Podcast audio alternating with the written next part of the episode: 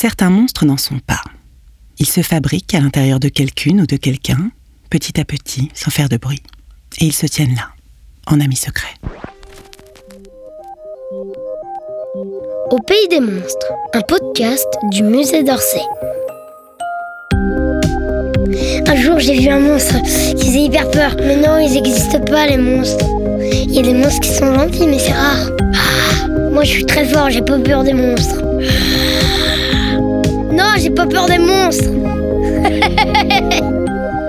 les maïcieuses méchancetés du bec de calme. Une histoire inspirée par les sculptures de Léopold Chauveau. Il est très très grand ce monstre. Il est pas du tout rigolo.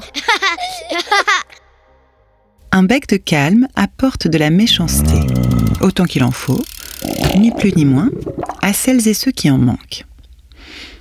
Une méchanceté trop forte emporte et détruit. Méchanceté trop douce ne protège pas. Bec de calme règle la méchanceté avec une précision rigoureuse afin de rendre juste et belle la vie de la personne qui l'abrite. Voici quatre histoires, celle d'Athanaglof, de la Dame du Bus, de Youssouf Léon et Akato, qui montrent l'une après l'autre ce qu'est capable de réussir un bec de calme. Un jour, Athanaglof, qui avait 7 ans, fut fâché contre ses parents, la porte du réfrigérateur, l'ordinateur de sa sœur et lui-même avec tant de rage qu'il ressemblait à un ouragan en colère.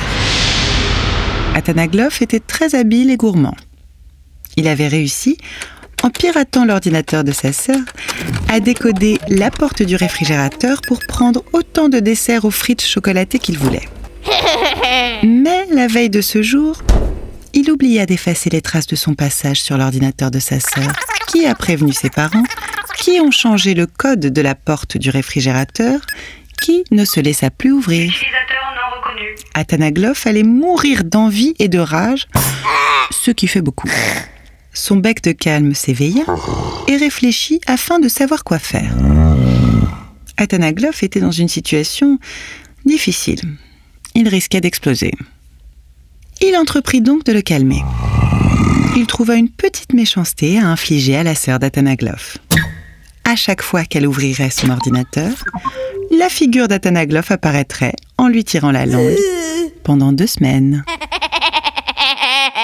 Une autre petite méchanceté pour les parents 20 minutes de bouderie mal aimable et grognonnante pendant trois jours pour marquer le coup. Rien à faire au réfrigérateur et sa porte, ils étaient innocents. Restait la colère qu'il éprouvait envers lui-même. Bec de calme proposa à Athanaglof de réfléchir à l'idée qu'il avait le droit de se tromper, de faire des erreurs ou des bêtises. Le temps qu'il réfléchisse, il était calmé. Une autre fois, dans le bus 84 à Paris, à une heure de pointe, une dame, debout dans ce bus bien rempli, se faisait marcher sur les pieds qu'elle avait fragiles. Comme elle était timide, elle ne disait rien. Mais elle avait de plus en plus mal aux pieds car les passagers étaient nombreux et beaucoup portaient des chaussures en fer, des talons pointus ou des escarpins marteaux. Son bec de calme lui donna l'idée d'une méchanceté. La dame dit à la personne devant elle d'un air affamé. Si vous continuez, je vous mords le nez. Pourquoi donc? répondit la personne. Parce que j'ai mal aux pieds, surtout le gauche. Vous êtes folle? Non, je suis cruelle et vorace et quand j'ai mal aux pieds, je mords. C'est ainsi que, grâce à une toute petite méchanceté, tous les passagers s'écartèrent de peur de se faire mordre le nez et que les pieds de cette dame purent respirer à leur aise.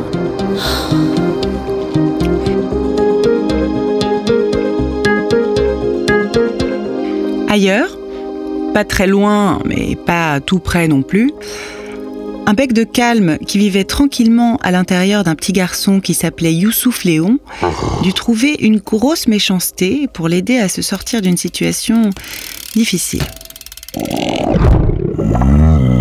Tous les jours d'école, à la récréation de sa classe de CE2, l'après-midi, Prougnouf, un autre élève, l'obligeait à apporter son goûter préféré à lui et à lui donner sous peine de racler de coups de pied à la sortie. Sur les conseils de son bec de calme, Youssouf Léon mit de la colle forte instantanée sur le double pain au chocolat exigé avec de la moutarde, de la rissa, du poivre, du piment et du wasabi dedans. Prougnouf, trop gourmand, avait mordu des deux mains et des deux mâchoires dans le piège.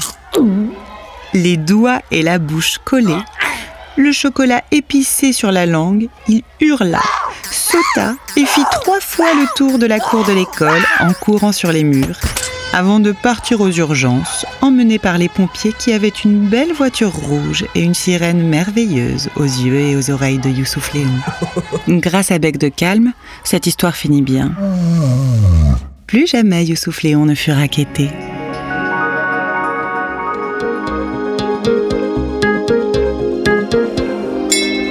Histoire de bec de calme est arrivée à Akato, qui aimait beaucoup ses nouvelles chaussures vernis rouge cerise. Après le cours de danse Blongi Blongi, Akato cherchait toujours ses nouvelles chaussures vernis rouge cerise que quelqu'un lui cachait. Parfois au-dessus de l'armoire de métal, parfois au porte-manteau sous une veste, parfois sous les tatamis empilés, parfois n'importe où. Celui ou celle qui cachait les chaussures était très adroit, ne se faisait pas prendre, même en souriant bêtement. C'était un mystère.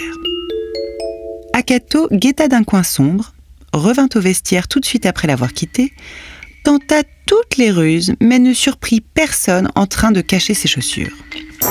Le bec de calme proposa à Akato de cacher un caramel dans chaque chaussure. À son retour, à la fin du cours de danse, elle eut la surprise de retrouver les chaussures à leur place, mais sans les caramels. La semaine suivante, non seulement les chaussures étaient là où elle les avait laissées, mais il y avait un chocolat aux fruits de la passion et une amoureuse timide qui lui souriait à côté. Ainsi font les becs de calme. Ils distribuent les petites et grosses méchancetés en aide à celles et ceux chez qui ils logent, avec la plus juste précision.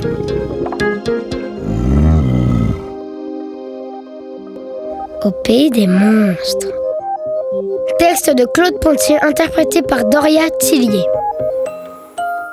Une coproduction Musée d'Orsay et l'Acmé Productions.